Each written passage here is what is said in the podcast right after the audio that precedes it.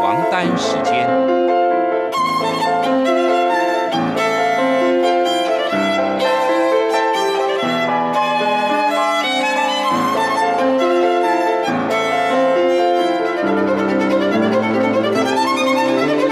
由天安门学生运动领袖王丹主讲。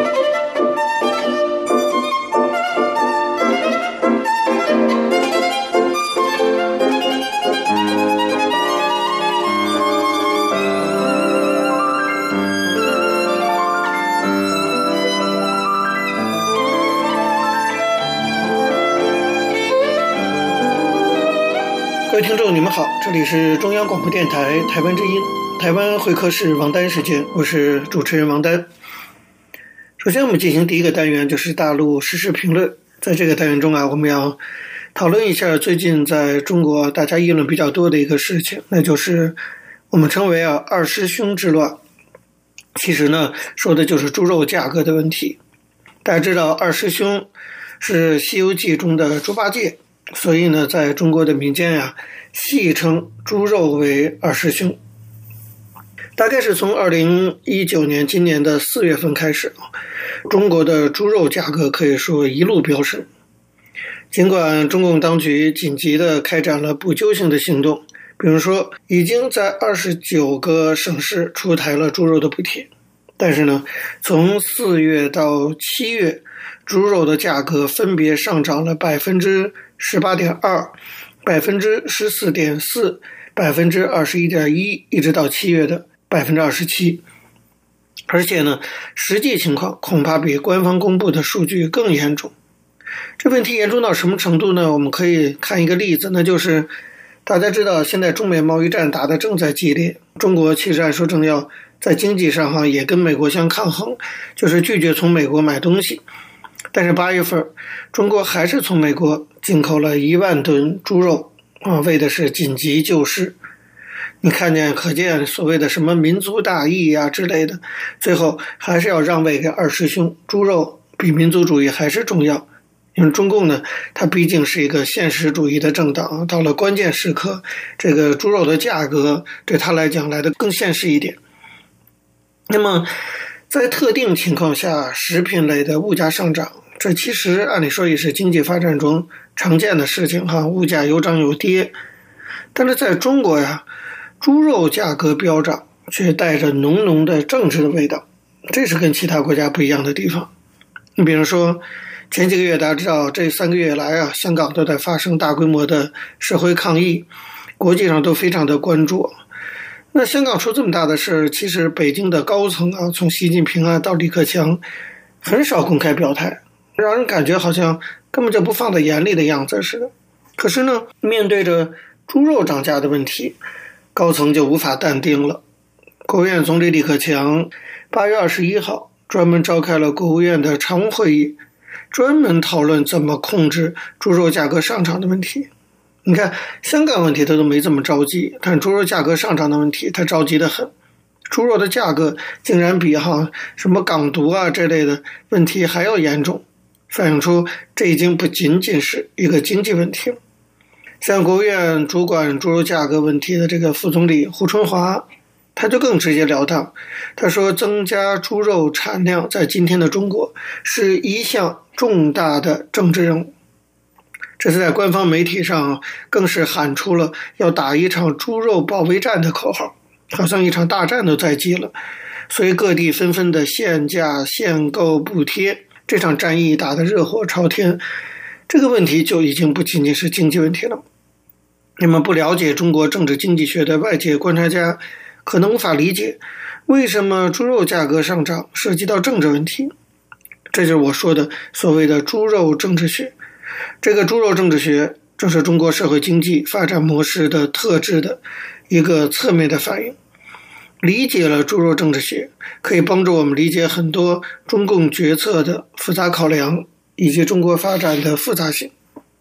首先，猪肉价格上涨追根溯源，怎么发生的？它是中美贸易战导致的。那么，猪肉价格大涨是因为从俄罗斯输入了猪肉。俄罗斯呢是非洲猪瘟的疫区，那你冒险从疫区进口猪肉，原因就是中美的贸易战，双方互相制裁，中方拒绝从美国进口猪肉，这才转向了俄罗斯，这才引发了如此的雪崩一般的后果。换句话说，今天的猪肉的涨价，根本的原因还是中美贸易战。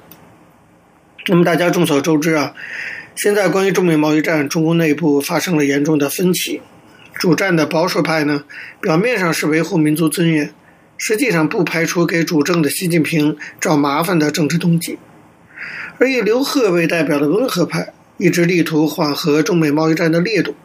双方表面上看，是在争论对美贸易战的立场，实际上影响到的是习近平在党内的领导权威的问题。如果猪肉价格一直无法控制，一直上涨，导致某种程度的民生问题的恶化，甚至引发到了社会的动荡，那么这个责任的追究，对温和派还是保守派不利，其实就是一个猪肉价格导致的政治问题。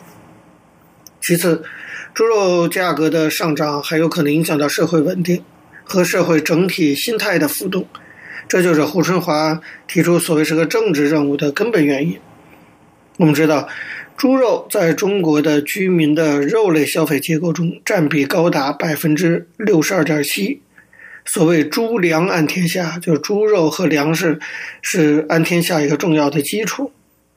那么，官方呢也在媒体上承认说，稳定生猪生产发展，对保障人民群众的生活、对稳定物价、对保持经济平稳运行有重要的意义。但是在此之外呢，官方媒体也特别提出，这对社会大局的稳定也有重要的意义。就可以看得出来，它不仅仅是经济问题。那么，当局到底在担心什么？我觉得中共当局主要担心的。啊，恐怕还是，一旦猪肉价格失控，可能引发新一轮的通货膨胀。这个担忧并不是空穴来风，因为猪肉价格的上涨其实会带动其他一些消费品的价格的上涨。你比如说，中国八月份全国居民消费价格指数已经同比上涨了百分之二点八。那么听起来数字好像不高，可是呢，其实已经是连续第六个月。升幅超过了百分之二，除了交通和通信价格略有下跌以外，其他消费品七大类的消费品同比一律上升。那么主要就是食品还有烟酒的价格升得最厉害，涨幅达到了百分之七点三。你如果平均看涨百分之二点八好像不高，可是烟酒食品的价格涨幅都接近百分之八了，这当然就非常的严重了。看起来已经有一些通货膨胀的苗头，而通货膨胀的发生，历史上一直是前社会主义国家发生政治动荡的导火索。这就是为什么中共多年来啊一直强调要控制物价的根本原因。控制物价不仅仅是为了市场考虑，更重要的是社会稳定。这当然就是我们所说的政治问题。但目前猪肉价格还在高档。啊，现在连凭票供应这样的很陈旧的哈，过去在我父母那个时代的这种控制价格的手法，都已经在像广西南宁的菜市场已经出现了啊，凭票。那么中国媒体计算过，官方呢在二十天内出售了十二次，像是贴息贷款呐、补助奖励啊等等措施，就是要使猪价能够稳定下来。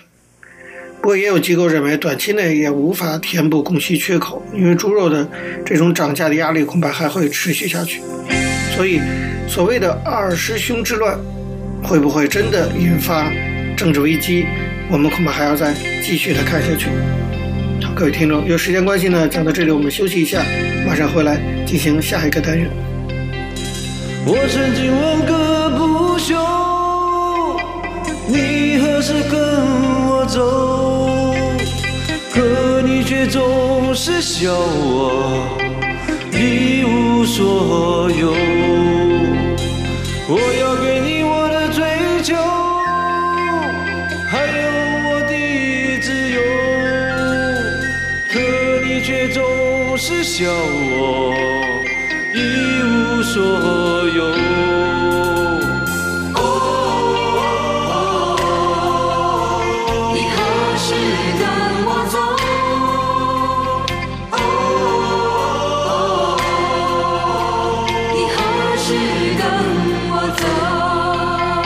各位听众，你们好，这里是中央广播电台台湾之音，台湾会客室王丹时间，我是主持人王丹。我们接下来进行的是历史回顾专栏，在这个专栏中呢，我们要根据一些当事人的口述历史，回顾一下中国改革开放四十多年来走过的历程。我们根据的是欧阳松等主编的《改革开放口述史》一书。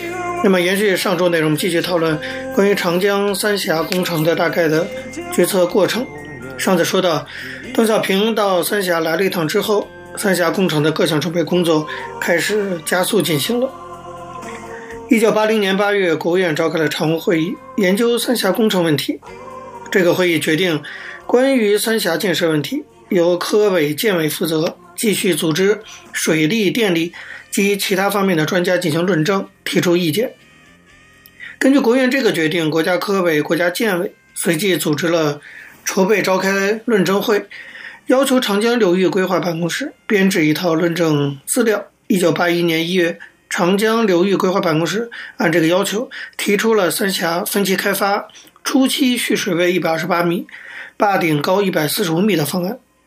一九八一年年底，长江流域规划办公室编制上报了三峡水利枢纽论证报告，后因故论证会没有召开。在二十世纪八十年代的时候，中共中央、国务院的主要的一些领导人大都到过三峡库区葛洲坝工地去视察。当时啊，这个魏廷征是长江流域规划办公室副主任、党委副书记，所以他接待过许多来三峡库区葛洲坝工地视察的领导人。一九八二年九月，中共十二大提出要在本世纪末工农业总产值翻两番。那么，为了适应这个工农业总产值翻两番对能源的要求，结合改善长江中下游的防洪航运的条件，当时国务院总理赵紫阳认识到应该立即着手兴建三峡工程。但考虑到当时的国情，尽量减少水库淹没，建设规模要适当，所以三峡工程建设方案初步决定采用堤坝方案，正常蓄水位定为一百五十米。一九八二年十二月，长江流域规划办公室按照水利部的要求，开始研究正常蓄水位一百五十米方案，并于一九八三年的三月提出了长江三峡水利枢纽可行性研究报告。一九八三年五月，国务院委托姚依林、宋平组织审查这个报告，在金峰宾馆请了三百五十名专家，对一百五十米方案进行审查。魏廷征呢参加了这次审查会，在这次会上，很多人提出意见，认为蓄水位太低了，防洪不能较好解决，水资源浪费了。最后经过妥协，说防洪可以临时超蓄，也就是说，把坝顶提高到一百七十五米。那么如果来了特大洪水，库区呢就临时超蓄，洪水退了以后再予以赔偿。但三峡库区的代表不满意，说要这样搞超蓄这一段地区怎么建设呀？下游的代表也不满意，说这样洪水来了，还要在库区与移民临时谈判，如果他们不走怎么办？尽管有这些意见，最后呢，审查论证还是算比较顺利的，就通过了。一九八四年二月，国务院财经领导小组召开会议，研究建设三峡工程问题。会议讨论了水电部所提的建议立即着手兴建长江三峡水利枢纽的报告，决定说。三峡工程采用正常蓄水位一百五十米、坝顶高程一百七十五米的方案，并立即开始施工准备，争取一九八六年正式开工。这次会议还决定要成立国务院三峡工程筹备领导小组，筹组三峡特别行政特区（后来改名叫三峡省）和三峡开发公司。四月五号，国务院以国函字第五十七号文件原则批准了三峡工程可行性报告，并且批复说。按正常蓄水位一百五十米、坝顶高程一百七十五米设计，请水电部于今年年底前完成初步设计报审。当时成立了以那个时候国务院副总理李鹏为组长的三峡筹备领导小组，并展开工作。水电部和长江流域规划办公室也加紧编制了一百五十米方案、坝高一百七十五米的初步设计报告。这样呢，三峡工程就开始了紧张的筹备工作。一九八四年十月，就在三峡工程按一百五十米方案进行筹备的时候，重庆的市委市政府向中央提出了对三峡工程的一些看法和意见，认为一百五十米方案水库回水的末端到不了重庆，重庆下游较长一段航运不能改善，万吨船队不能到达重庆，建议改为一百八十米方案。一九八五年一月十九日，邓小平在人民大会堂出席广东核电投资公司与香港核电投资公司合营合同签字仪式以后，李鹏向他汇报了三峡工程建设的安排，以及三峡工程中争论比较大的两个问题：泥沙的淤积坝高问题，并着重介绍了重庆提出的蓄水为一百八十米方案，也就是中坝方案。邓小平听完汇报以后说：“过去是四川人不赞成把坝搞高，现在情况变了。”四川人主要是重庆人同意一百八十米方案，所以低坝方案不好。那么中坝方案是好方案，从现在即可着手筹备。中坝可以多发电，万吨船队可以开到重庆。一九八五年五月，国务院三峡工程筹备领导小组第三次扩大会议，听取了泥沙航运等专题研究成果，要求国家科委和纪委对水库水位提高到一百八十米予以论证。十一月，国家科委就三峡工程前期科研和水位论证工作进展情况，向国务院三峡工程筹备领导小组提交了文件，指出经过一年的论证，有些问题有一致的结论，有些问题呢尚存分歧，大概需要一年或更长的时间方能够完成。从一九八四年开始啊，魏廷征就正式担任长江流域规划办公室长江水利委员会主任。在这时呢，有一些政协委员、专家学者发表言论，反对三峡工程上马。海外舆论也有了反对的声音。对这些声音，当时的中共领导层非常重视。一九八六年三月三十一日，邓小平在接见美国《中报》董事长傅朝书，回答他关于三峡工程的问题时，对三峡工程建设问题更是采取了谨慎的态度。他说：“对兴建三峡工程这样关系千秋万代的大事，中国政府一定会周密考虑。”有了一个好处最大、坏处最小的方案时，才会决定开工，是绝不会草率从事的。一九八六年四月，李鹏在六届全国人大四次会议举行的新发布会上，在回答记者关于三峡工程情况的提问时，也做了回答。他说：“三峡工程是一项包括发电、防洪、航运等综合效益的巨大工程。这项工程不仅关系到我国当代的四化建设，而且关系到我们子孙后代的大事。”对这项工程，中国政府采取既积极又慎重的态度，现在还没有对这项工程做出是否开工的决定。一九八六年四月，为了慎重决策，当时的国务院总理赵紫阳率有关部门的负责人到三峡地区进行实地考察。当时呢是兵分两路，赵紫阳带了一批人，包括王任重、杜兴元等人，从北京经湖北到万县。李鹏带了钱正英和李伯宁，经四川达县，再坐火车到万县。两队人马在万县会合，一起从万县坐船到宜昌。中午登上中宝岛，查看靶址地形，听取了有关水电专家的汇报。下午又冒雨考察了葛洲坝水利枢纽，看望了水电职工。最后在宜昌开会，听取筹备组正副组长对成立三峡省的不同意见，宣布不成立三峡省。在回北京的火车上。赵紫阳决定对三峡工程重新论证，同时确定了具体的决策程序：先责成水电部重新论证，编制可行性报告，然后由国务院组织审查委员会审查，再报国务院中央政治局审议，最后提交全国人大讨论。中间设一个协调小组，随时给全国人大政协通气。赵子阳回到北京以后，向邓小平做了汇报，说三峡工程的技术还有些问题，但看来工程技术人员是能够解决的。在经济上投资比较大。但估计从经济上讲，国力是可以承担的。问题是在政治上，政治上党外许多人坚决反对。将来提到全国人大，即便能通过，如果有三分之一的反对派，政治上就不好办。邓小平听了以后表示，如果技术经济可行的话，像三峡有政治问题，不修三峡也有政治问题，不修的政治问题更大。所以邓小平呢，坚决主张上三峡工程。各位听众，这个时间关系讲到这里，我们休息一下，马上回来进行下一个单元。那天手里拄一块红布，蒙住我双眼，也蒙住了天。你问我感觉要什么，我说我感觉要幸福，这个感觉只让我舒服。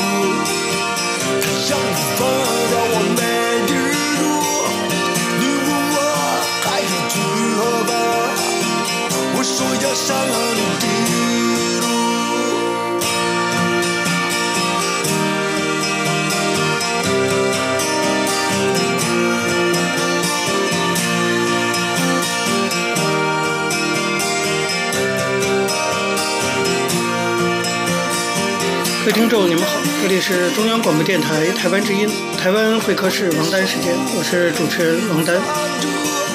在今天的台湾经验专栏中，我们要继续向大家介绍一位台湾重要的政治人物，原高雄市长陈菊。我们希望呢，从他的人生经历中，可以让大家看到台湾曾经走过的一段历史。我们依据的是张丽佳的《台湾局艺术》。延续上周内容，继续讲到九二一大地震在台湾发生。那么陈菊那时候正好在高雄做社会局长。他说，当时民间出钱出力，罹难者家属到高雄来，民间团体也提供许多物资，替他们将吃住都打点好，还有两万元的安家费用，让他们很有尊严。就这样，东市来了许多车，后来客家的石岗乡也有人送来，他们在高雄得到非常温暖的对待。陈菊回忆说：“那些天我几乎都在那里。最难忘的是中秋夜，我在殡仪馆，大概是最后一批从普里来的罹难者，一车好像有十几位往生者，用简单的棺木冷冻车送来，味道很浓了。家属们都戴着口罩。师傅事先并没有接到通知，车子就到了公祭厅。我们连口罩都来不及戴，为了尊重，也不可能以手掩口鼻，就直接为往生者服务。”我从家属眼里看到充满感激的心情。当时社会局同仁分批轮班服务，那种同胞爱，我一辈子也不会忘记。当面临天灾的时候，对方虽然不是亲人，却是我们的同胞，他们的受苦就是我们的苦楚。我看到家属有老有少有幼子，看到他们的种种哀伤。人的生命真的如同过眼云烟，在你毫无警觉的时候，一夕之间就消散了。人都是很脆弱的。当你呼吸停止，身体马上开始会有味道，而生命里所有的一切没了就是没了。看到这些，我会觉得人真的没什么好争的。后来，陈菊也率领高雄市社会局的同仁到九二一灾区去服务，在那里呢，他遇到唱片界的邱晨，邱晨住在东市，左邻右舍死了一二十人。陈菊回忆说，他边讲边哭说，有个平常跟他玩的小女孩被压死了，当时什么都没有。他跟太太去买小洋娃娃、小鞋子，放在小孩的棺木里，找一些他的年龄所应该拥有的东西，送给他去火葬。陈菊说，在高雄，所有九二一的受灾户，不论来自石港、东市或埔里，每个人在这里都可以感受到台湾有很多温暖的地方。面临重大灾难的台湾，呈现出来的反而是非常美的人心，这才是真正的台湾。后来，石港乡民投书《民众日报》，特别感谢高雄市社会局。文章里头也提到我，他们联合公祭的时候，我也到场上香。那年总统大选，我到石港拜票，格外感受到乡民对我的亲切，这样的情感实在是非常的难忘。陈菊也在高雄完成了他的学业。那么加入谢长廷的市府团队之前呢，他其实原本已经在世新大学社会发展研究所读了两年，后来回到高雄，就面临要不要继续上课的挣扎。当时为了做好社会局的工作，下午的课都没办法上。陈菊说，就算晚上赶到台北，通常也是八点多了。老师看我很可怜的，边听课边拿着一个面包充当晚餐。我一直在想，能不能念下去？不念似乎有点可惜。可是这种方式根本没办法将书念好。就算上课，也牵挂着放不下我在高雄的工作。所以后来在高雄的中山大学，大学里面有个公共事务研究所，这个所招生，陈菊就抱着姑且一试的心情。他想说，那么老了，其实很怕人家知道我偷偷报名，不愿意惊动别人。想不到考试当天一走进去，就被 TVBS 拍到了，问我到那里做什么。上了楼又遇到苏家全，苏家全就是现在的立法院院长，也是民进党的一个资深的党员。又遇到苏家全，陈菊说，原来他也不想让人知道，这样的考试很有压力。幸而最后真的考上了。中山大学呢，在高雄面临着西子湾是非常漂亮的景观，可以说开阔美丽，是向来是陈菊的最爱。他说，两年多的时间，我在最喜欢的高雄做我最喜欢的工作，一方面又在我最喜欢的西子湾读书，因为选课蛮自由的，很多课可以选在晚上，然后傍晚就在那里看夕阳，每天的风景都不一样，那是我最舒服、最安静的时光。不过，虽然生活，看起来好像的非常安逸啊，实际上只要进入政治场域，我们都知道随时会有风暴袭来。那个时候，陈水扁代表民进党参选总统，陈菊当然就在南台湾去帮陈水扁辅选。所以他既要上班上课，又要到处奔波助选，过于疲累而感冒了。因为感冒病毒的影响呢，他的右脸突然颜面神经麻痹。陈菊回忆说：“我从来不知道什么叫做颜面神经麻痹。那天助选完，回到家已经十二点了，刷牙准备睡觉的时候，突然觉得怪怪的，漱口有点无力，想要将水吐出来，却又不太吐得出来，而且看起来脸部有点歪歪的。我想不会是自己太敏感吧，就先去睡觉了。”结果凌晨五点多醒来，越看越不对劲儿。第一个想到的是，我会不会中风了？我打电话给卫生局长陈永兴，他说如果是中风，就没办法打电话给他了。我稍微描述一下症状，他很快就研判没什么大不了，应该就是颜面神经麻痹。我一直追问是不是要马上挂急诊，他很轻松地说不必啊，八点再去门诊找个神经科的医生就好了。陈菊说，可是我根本睡不着了，巴不得立即去医院。八点多了去看医生。他悄悄说：“不严重，大概两个礼拜可以痊愈吧。”我当时想还好，不太会影响到助选。现在想想实在有点好笑。到了那种时候，我居然还只想到助选的事。其实似乎没有那么重要，就算没有我，选举活动也是照常进行。但是责任心让我几乎忘了自己的健康。后来陈菊吃了一个星期的类固醇，接下来每天吃维他命 B，每天把黄芪、红枣、枸杞养的养生汤当水喝，提升免疫力。他说：“其实两个礼拜是不会好的，我有三四天无法上班，刚恢复上班也口齿不清，无法讲话。于是遵照医生指示，每天在脸上针灸。真正可以重新站上舞台助选，已经是一个月以后的事了。”陈菊说：“那时候我才知道，原来我也会生病，我也是没什么录用的血肉之躯啊。”这个病有点吓人，幸而后来恢复的不错。不过这给了我一些启示，我发现原来自己蛮辛苦的，有时候应该多给自己点空间。其实，即使陈水扁当选总统，陈菊后来必须离开社会局的工作，他对高雄的感情还是没有变的。他说：“听说要我到劳委会，我的内心当时有许多挣扎。高雄的民间团体也不乐意，不过他们后来觉得我可以为全国劳工服务，也是一件好事，于是替我办了欢送会。”特别替我头戴花环，好好打扮，说是把我嫁到中央去。利用周末假日完成学业，陈菊在二零零一年拿到了中山大学公共事务研究所的硕士，依然南北两头跑。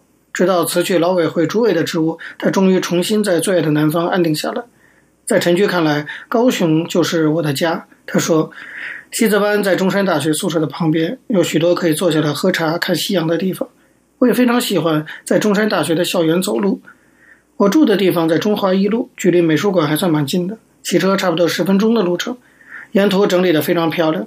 高雄市很多空间解放，在谢市长及陈其迈、叶居兰两任代理市长的努力下，以往看不到海的状况成为过去。你会发现，原来我们跟海这么接近。陈菊说：“原乡是无法选择的，那是你出生的地方。然而幸运的人，在原乡之外，可能另有心灵的故乡。”所以陈菊。要深耕他的心灵的故乡，那就是高雄。在西子湾看落日余晖的时候，在爱河散步纳凉的时候，在港园吃一碗牛肉拌面，在自强路福生兄那里喝个冷冻鱼凉汤的时候，或者在牛老大打牙祭吃火锅的时候，或者你都会发现，高雄真的是带给陈菊很多的幸福。这也就是陈菊为什么对高雄那么牵挂的一个主要原因。好，各位听众，由于节目时间的关系，今天的台湾会客室王丹时间到这边结束了。非常感谢您的收听。如果各位听众对我们的节目有任何指教，可以写信到台湾台北市北安路五十五号王丹收，或者发电邮件信箱到八九六四 @rti dot org dot tw 给我。我是王丹，下次同一时间再见。没有烟抽的日子，没有烟抽的日子。我总不在